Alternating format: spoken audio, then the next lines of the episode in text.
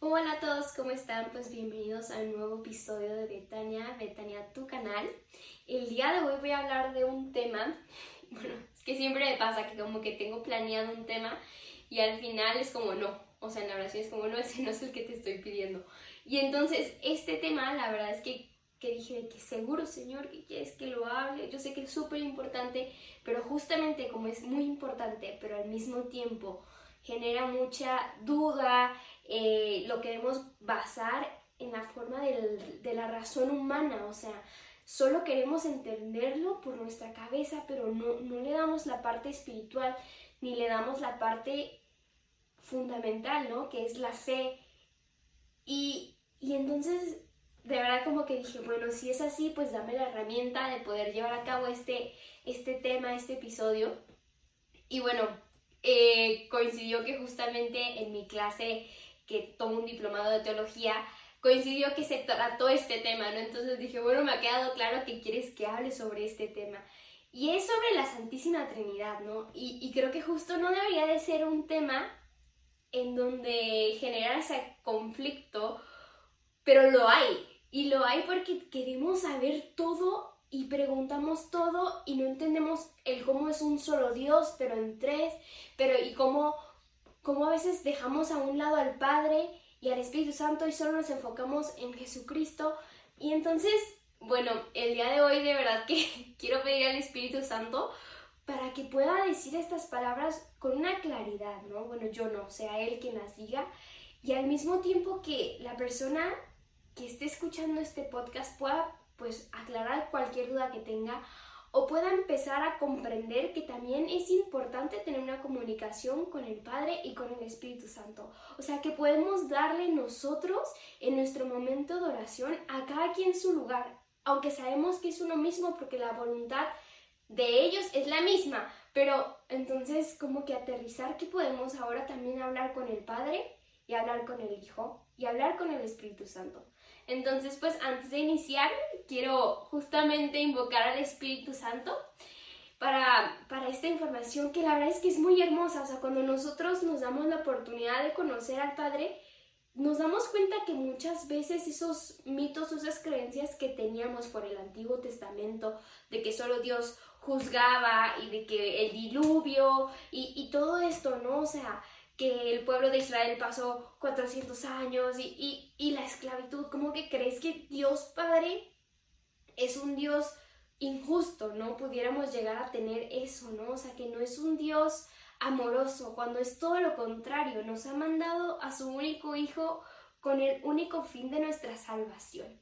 Entonces, pues bueno, vamos a darle inicio a este episodio con con la oración del Espíritu Santo. En el nombre del Padre, del Hijo y del Espíritu Santo. Amén.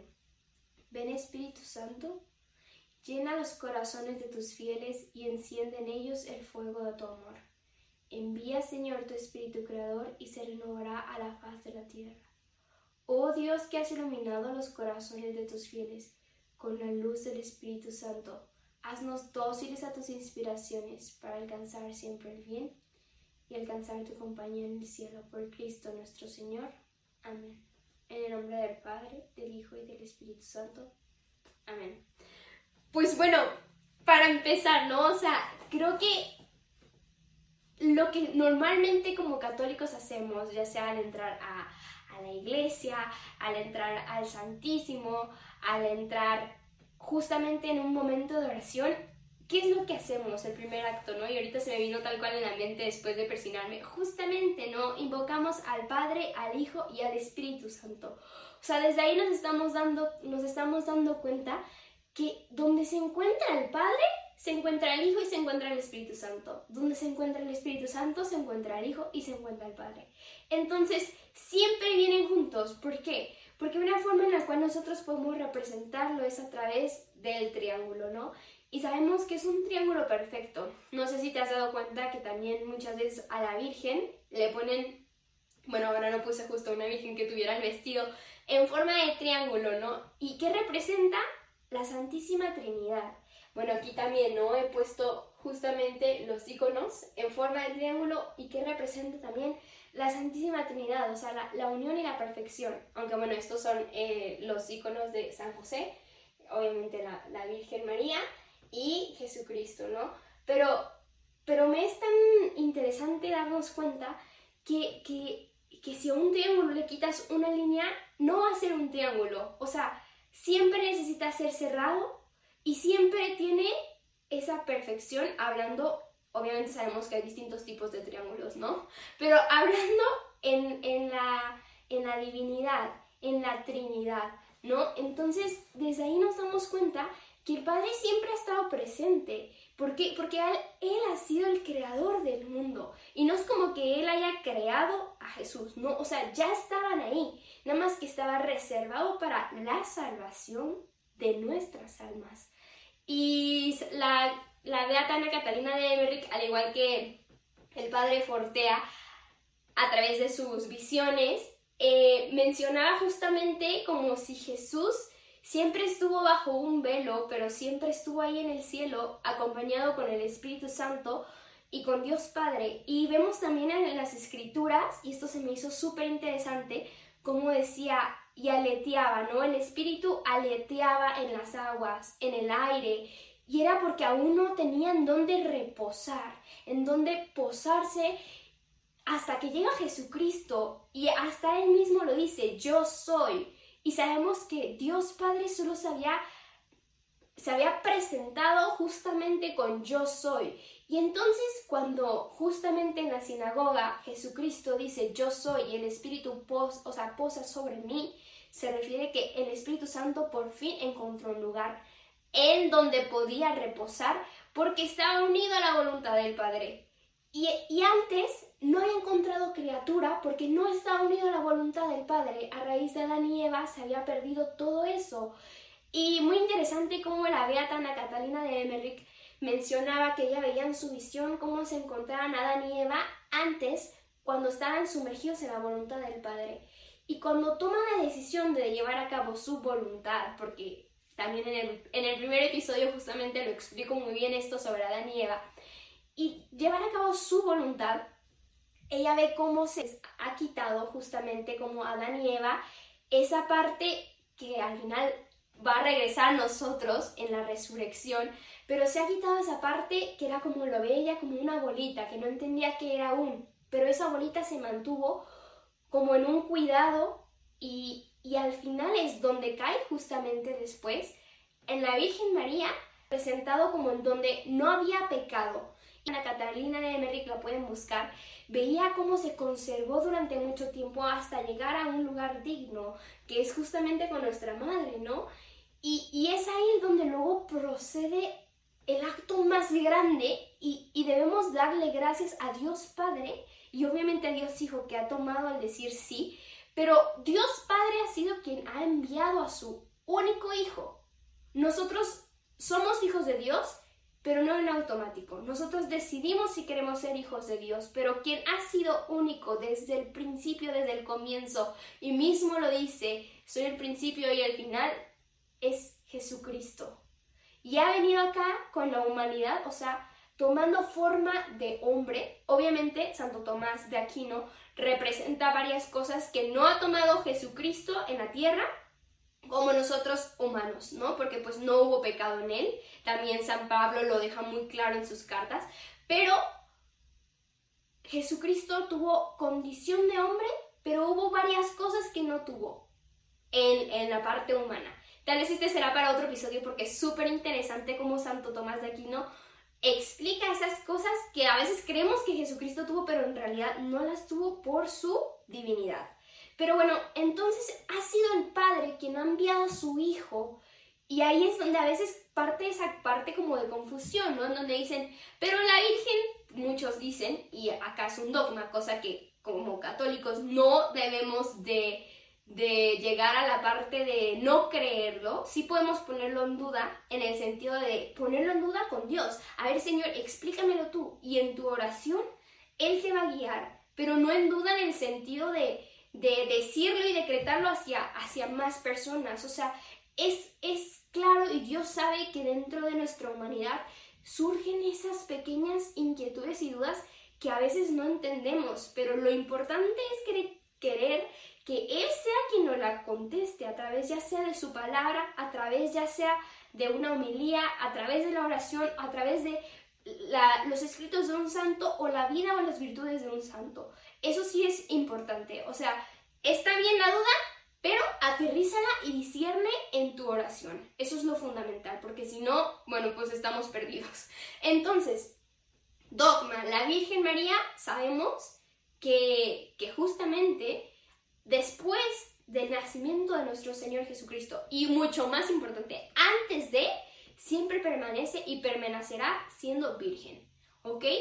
Porque muchos dicen que no, o sea, y esos fueron al principio, ¿no? De todo cuando se empieza a fundamentar justamente la iglesia, porque sabemos que también está formada pues de humanos, que también hemos tenido errores en, en el momento y todo, pero al final el Espíritu Santo siempre aclara las cosas, o sea, cuando ya se hace un dogma, ya es que el Espíritu Santo ha aclarado y ha confirmado. Y el Espíritu Santo nunca puede ir contra él mismo, o sea, por eso ahora toda esta ideología y que la iglesia tiene que modernizar. A ver, esperen, pero el Espíritu Santo desde el principio y desde el final ha sido firme. Al igual que Dios, desde el principio y el final. Y las fuentes y las formas en las que se ha establecido tienen que permanecer de la misma, lineal, porque eh, Dios Padre, Dios Hijo, Dios Espíritu Santo no es que en algún momento digan, uy, hoy ahora la cosa cambia y ahora aprobamos esto. No, claro que no esto siempre se va a mantener firme y al final el Apocalipsis obviamente se va a reflejar esa misma firmeza. Entonces, fundamental, la Virgen María concibió a, a, Dios dentro de su vientre y hay una canción hermosísima que justo dice y fue así, llena de teología en donde explica cómo la esclava, porque hasta ella misma lo dice, ¿no? Que acto ahí de humildad, da su fiat, y ahí también quiero remarcar que ese fiat es el cual debemos dar cada uno de nosotros, cada día, hacia Dios. Y ese fiat es el que también te lleva a la santidad. No es fácil, pero se necesita justamente que el Espíritu Santo, Dios Padre y Dios Hijo, estén junto a ti, pero que tú seas quien diga que sí. Y es por eso que se ha dado todo esto por el fiat de la Virgen María. Y entonces dice, engendrado, no creado. Y es que en el credo tenemos el desglose perfecto de qué es la Santísima Trinidad. Tenemos a perfección y a detalle desde el principio que primero hablamos de Dios Padre, luego continuamos con Dios Hijo, luego continúa sobre la creación y todo, y luego regresamos y cerramos con Dios Espíritu Santo y cerramos en cómo es la iglesia. Entonces, igual ahorita lo des desengloso, pero es muy interesante porque también lo podemos encontrar en el Catecismo de la Iglesia, en el numeral 202. Ahora, ¿cómo es que podemos nosotros decir cómo darle a cada uno su tiempo? Pues muy importante y muy fundamental y justamente este sacerdote lo explicaba de esta manera, ¿no? En la familia es una sola familia, pero está conformada por distintos integrantes, ¿no? Pues bueno, la Trinidad es igual, es una sola pero conformada por tres. ¿Ok? Que tenemos a Dios Padre, Dios Hijo y Dios Espíritu Santo. ¿Quién es el primero que aparece? Pues en la creación, que es Dios Padre quien ha creado el mundo, ¿no? Volvemos, no ha creado el Hijo, siempre ha estado el, el Hijo y el Espíritu Santo desde un principio y desde un comienzo. Pero luego, a raíz de que la humanidad se sale por el libre albedrío de toda esta de todo este plan que Dios tenía, esta que era su voluntad, pero nos deja libres y hemos salido, ha enviado su único hijo, que ha sido Jesucristo. Y después de que Jesucristo se va mismo y se les conviene que me vaya para que venga entonces el Espíritu, ¿no? El, el Paráclito. Y entonces cuando se va, ¿qué nos deja? El Espíritu Santo. Pero se dan cuenta cómo los tres misma voluntad de uno mismo. Porque Jesucristo nunca dice como, y yo hago mi voluntad, no dice, y yo hago la voluntad del que me ha enviado. Y luego dice, yo he visto desde el cielo cómo ha caído Satanás como un rayo. O sea, ahí nos muestra que él ya estaba ahí siempre. Y luego dice, y ha bajado del cielo. O sea, bajó del cielo por nosotros. Y cuando se encuentra justamente en el momento crucial, justamente cuando va a dar el comienzo de la pasión, dice, Padre, que se haga tu voluntad y no la mía. Entonces nos damos cuenta cómo Dios Hijo siempre y desde un principio le ha dado su lugar a Dios Padre.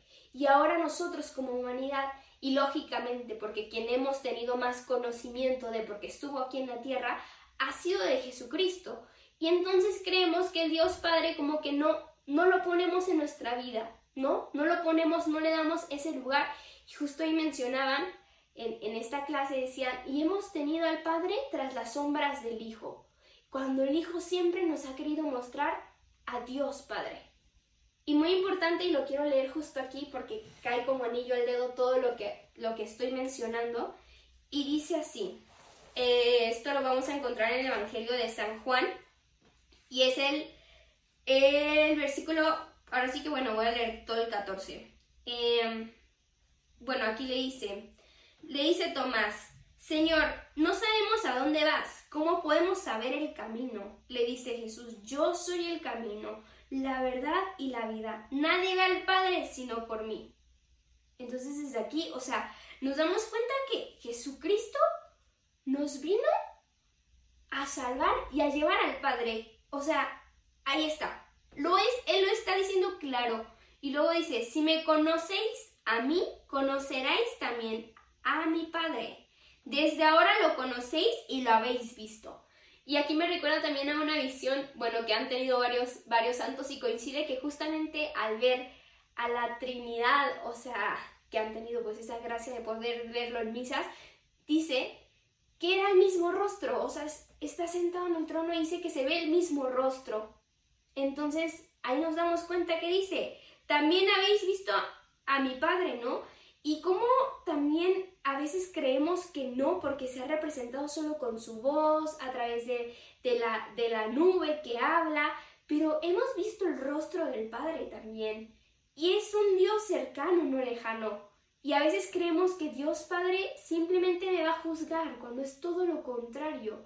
Él, o sea, yo me imagino perfectamente que mientras estaba ese momento de la pasión, también sufrió. O sea, el estar en ese momento en donde incluso Dios Hijo no lo sentía, aunque siendo el mismo y que decía, al final dice, ¿por qué me abandonas, no? O sea, no se refería a esa parte de como que no hubo sufrimiento en él, sino en el sentido de que para luego, más adelante, ahí es donde se da justamente ese camino de desolación que a veces pasan muchos santos. Y es esa desolación en donde sabes que está Dios aún, pero no lo sientes. Y Jesucristo pasó por esa misma desolación, al igual que la Virgen María pasó por esa misma desolación después de la muerte de su hijo. Entonces, es muy interesante ver cómo yo me, o sea, yo me voy dando cuenta como que todo desde el principio, o sea, desde Génesis hasta el Apocalipsis, Antiguo y Nuevo, Testamento, todo tiene una unión, una unión, una unión. O sea, a ver, la Virgen María cuando va con, con Santa Isabel, con su prima, es referencia clara del fin del Antiguo Testamento al Nuevo Testamento. Ahora, ¿quién ha sido el último profeta? Ha sido Juan, ¿no? Juan el Bautista. Y, cuando se encuentra con Jesús, es literalmente la unión del Antiguo al Nuevo. O sea, todo tiene un porqué. Y el, significado cuando representan en la iconografía justamente a la Virgen con, con Santa Isabel es eso, la unión de que se acaba el, el antiguo y empieza el nuevo. Entonces, todo desde el principio, los holocaustos, cómo se representaban antes, con el Cordero, y ahora quién es nuestro nuevo Cordero Jesucristo. Entonces, cuando tú ves este libro, o sea, así, con esos ojos del Espíritu Santo, te das cuenta que todo tiene una unión perfecta. O sea, que nada ha sido como que, ah, chicle y pega, no, sino que es la unión perfecta porque Dios es perfecto. ¿Y en quién podemos basar nuestra santidad también? Jesucristo mismo.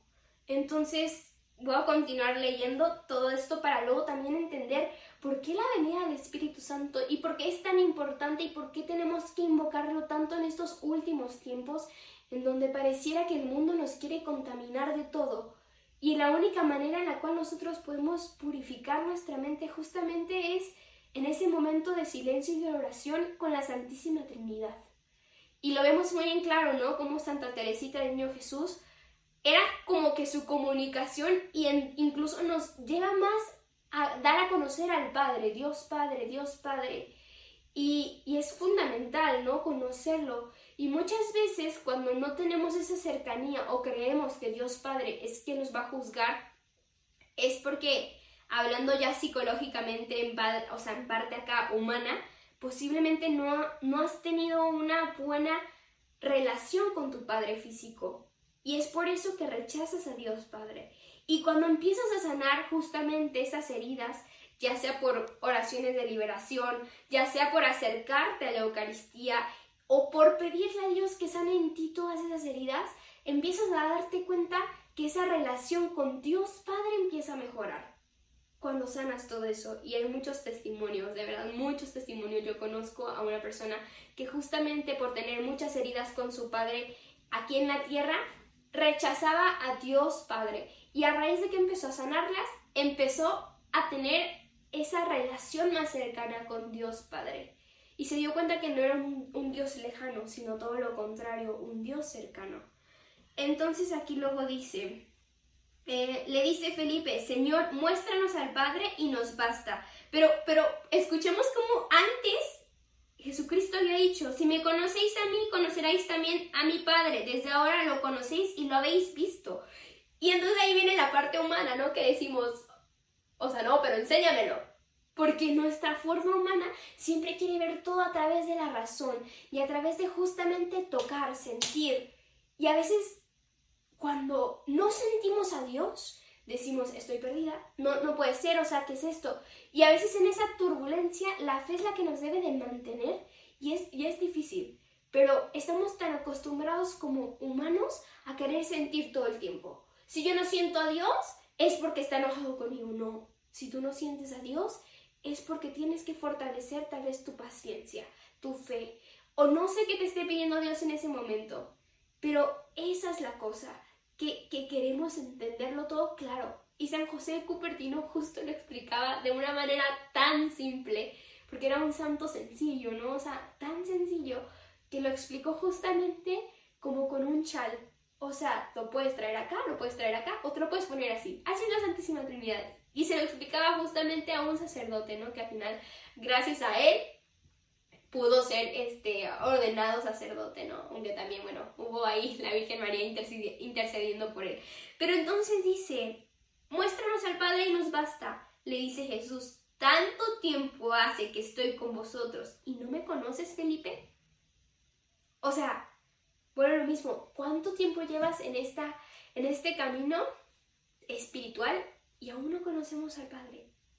Porque no nos hemos dado nosotros el tiempo de decirle quiero conocerte. Él está ahí porque quiere que lo conozcas, pero es tan caballeroso que espera al que diga, ahora sí quiero conocerte. Y es ahí cuando se desborda, y se desborda completamente de amor, ternura y dulzura. Entonces, qué importante es cómo todo, ¿no? O sea, toda la Trinidad están a la espera de que uno diga, ven a mí, el Espíritu Santo está a la espera que digas, ven a mí. Como has venido a mi confirmación, ven a mí todos los días. Dios Padre está en espera de que le digas, ven a mí. Dios Hijo está en espera de que lo recibas. Y muy importante saber que en esa Eucaristía no solo se encuentra Jesucristo, el cuerpo de Jesucristo, si hablamos desde un principio que donde se encuentra Él, se encuentra Dios Padre y se encuentra el Espíritu Santo, claro que en la Eucaristía se encuentra la Trinidad es clarísimo. Y, qué hermoso, y te invito a que la siguiente misa que vivas, la vivas con esos ojos y esos oídos espirituales en donde te puedas dar cuenta que siempre que se invoca, ahora sí ya sea a Dios Padre, bien Espíritu Santo, Hijo, en toda la misa, en todas las frases, no hay ningún momento en donde solo se va a mencionar a uno, en todas siempre lleva los tres, pon mucha atención a la siguiente misa cuando te das cuenta, ¿no? De eso, dices tú, pues claro, es que son uno mismo. Pero también justo esta pregunta surgía en, en, la clase, decían, bueno, pero, pero si yo ya hablo con Jesucristo, pues ya estoy hablando con el Padre y con el Hijo. Bueno, sí y no, porque ahí podemos dedicar a cada uno su tiempo, siendo uno mismo. Entonces, esa es esa parte, ¿no? Esa parte del misterio. Pero al final es un misterio hermoso. y entonces dice, em, el que me ha visto a mí, ha visto al Padre. Como dices tú, muéstranos al Padre. ¿No crees que yo estoy en el Padre y el Padre está en mí? Las palabras que os digo no las digo por mi cuenta. El Padre que permanece en mí es el que realiza las obras.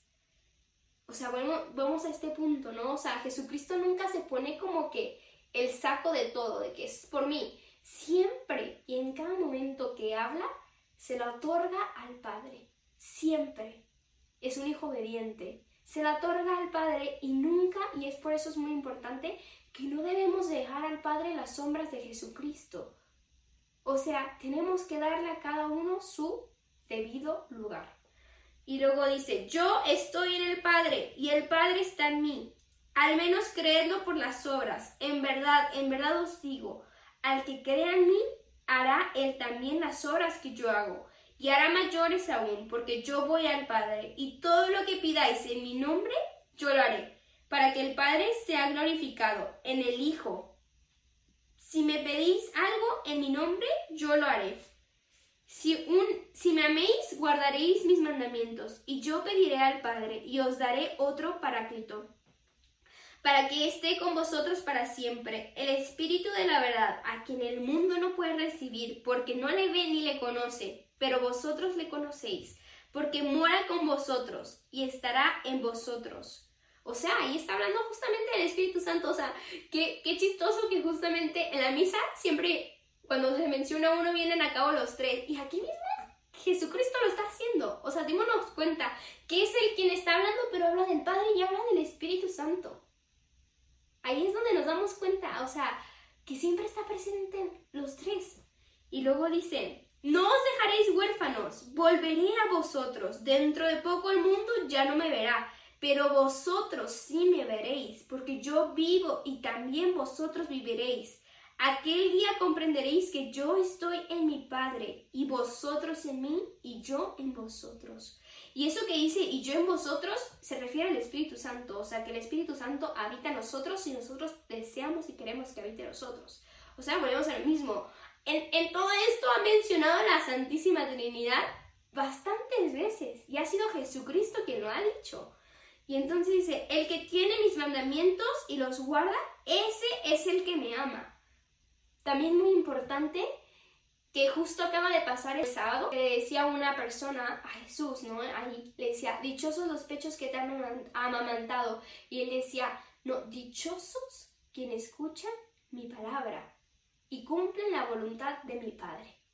O sea, ahí volvemos a darnos cuenta, otra parte en donde Jesucristo siempre mete al Padre y que cumple la voluntad. ¿Cómo podemos nosotros cumplir la voluntad del Dios Padre a través de que el Espíritu Santo nos guíe también hacia Él. Entonces ahí está englobada otra vez la Trinidad.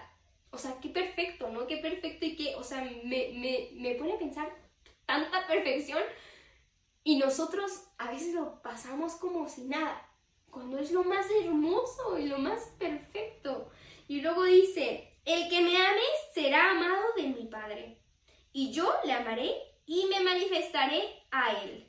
Y justo ese me manifestaré a él vuelve a referirse a la, al Espíritu Santo. ¿no? Entonces, impresionante como en solo esto hemos visto que el Espíritu Santo, el Padre y el Hijo están totalmente unidos. Y esa parábola en donde nos muestra, ¿no? Justamente del viñedo que ha sido tomado y entonces manda a unos, a unos, este, como empleados y esos empleados se podría referir a todos los, los profetas, ¿no? Y los matan. Y entonces envía a otros y los vuelven a matar. O sea, como se ha enviado la palabra de Dios Padre, se ha enviado la palabra mucho tiempo y nosotros le hemos rechazado.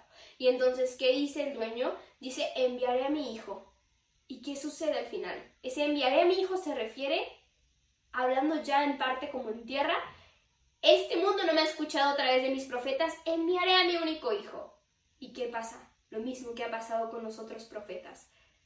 Han sido asesinados. Hemos matado nosotros mismos a Jesucristo. Y es importante ponernos en primera persona porque sí, nuestro pecado ha sido parte de la cruz que Jesucristo ha cargado. Entonces, ahí es donde dices tú, que, que, que cómo, o sea, como, como Padre envió su único Hijo y nosotros, por el cual aparte, también aquí lo vemos en las Escrituras, dice, el mundo había sido creado por el Hijo. ¿Y cómo es que nosotros como mundo recibimos al Hijo? Con muerte. Ha sido creado por Él y aquí está justamente la palabra de Dios. Y entonces también nos damos cuenta cómo tantos signos que hay en la palabra de Dios y dudamos y no creemos y ponemos luego esos, dame señales Señor, dame, o sea, como retando a Dios. Entonces, hay muchísimo por profundizar en este tema en todos los evangelios de nuestro Señor Jesucristo, justo que habla sobre hacer la voluntad del Padre y ah, todo esto, ¿no? O sea, aquí, o sea, literalmente con solo voltear acá, veo tantas veces la palabra Padre. Si alguno me ama, guardará mi palabra y mi Padre le amará y luego acá dice otro, sino del Padre que me ha enviado. O sea, lo estoy leyendo no, no en común, sino simplemente bajando mis ojos veo cuántas veces se encuentra la palabra Padre acá. Y luego dice acá, otra vez la palabra Padre, y dice, si me amaréis, os alegréis de que me vaya al Padre. Otra vez Padre. Y luego, porque el Padre es más grande que yo. Y luego acá vuelvo a ver la palabra Padre, dice, y obro según el Padre me ha ordenado. O sea, Vean, solo he bajado mis ojos y cuántas veces he encontrado la palabra de Padre. Y acá dice, yo soy la, la vida, yo soy la vid verdadera y mi Padre es el viñador. Ah, justo lo que les estaba diciendo. O sea, qué fuerte. Y acá mira, dicen, pero el paráclito, el Espíritu Santo, el que el Padre enviará en mi nombre. O sea, impresionante cómo nos damos cuenta que la Trinidad está ahí. O bueno, no nos habíamos dado cuenta, pero ahora estoy seguro que tendremos como ese foquito más alerta cuando escuchemos la palabra Padre, Espíritu Santo, eh, Jesucristo. Y, y, muy importante y no se le quita, claro que no es, o sea, lo que yo más amo, ¿no? La pasión de Jesucristo, pero no pongamos a la sombra justamente a Dios Padre y al Espíritu Santo. Yo creo que eso es todo, o sea, ah, no hay más, no hay ejemplo más claro que justamente que es una unión y cada uno tiene esa perfecta comunión con sí mismo y es por eso que es una misma voluntad. Y pues nada, pues eso sería todo para el episodio del día de hoy. O sea, de verdad, si quieres seguir profundizando con este tema, o sea, te invito justamente que, hablas, que abras tu Biblia en la parte de, de, pues no sé, o sea, los apóstoles, o sea, los evangelios, hechos de los apóstoles, las cartas también de San Pablo, o sea, incluso también en el Apocalipsis, o sea, que abras a partir, justo ya pues hablando de, del Nuevo Testamento, o sea, lo abres y te vas a dar cuenta cuántas veces se encuentra la Santísima Trinidad ahí.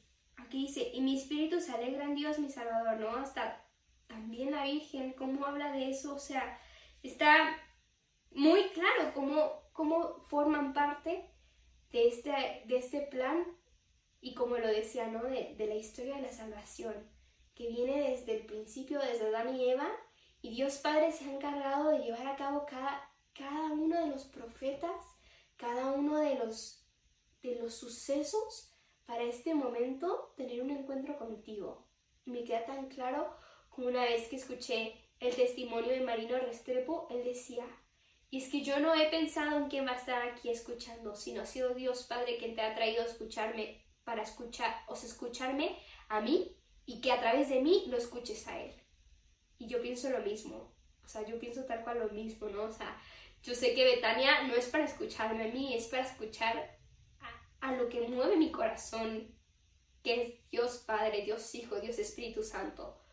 Y, y todo eso, ¿no? O sea, toda esa hermosura que engloba y que, y que aparte digo, Señor, yo aquí no entiendo nada como lo voy a entender en el momento que esté en el cielo, pero más en el momento de cuando nos resucites, que también es muy importante y me gustaría también llevar a cabo un episodio en que a veces nos, nos basamos en, en ya se murió y ya se fue al cielo, que cosa que también no es cierto, ya lo he hablado en los episodios, esperemos en Dios que sí, pero tenemos que orar hasta que nosotros nos muramos por nuestros familiares que ya se murieron. Pero bueno, ese tema ya lo he tocado en otros episodios, pero me refiero que a veces nos enfocamos en que solo será el cielo, cuando no, nos espera una nueva ciudad y unas a unas gracias enormes que también Santo Tomás de Aquino explicaba que tendrá nuestro cuerpo ya en, o sea, ya nuestro cuerpo resucitado, ¿no? Que están impresionante, o sea, yo lo escuchaba y sentía que estaba como en un mundo de ficción, como que nuestro cuerpo tendrá eso y está justo aquí también en la palabra de Dios y a veces digo, Señor, conocemos tan poco de tu hermosura.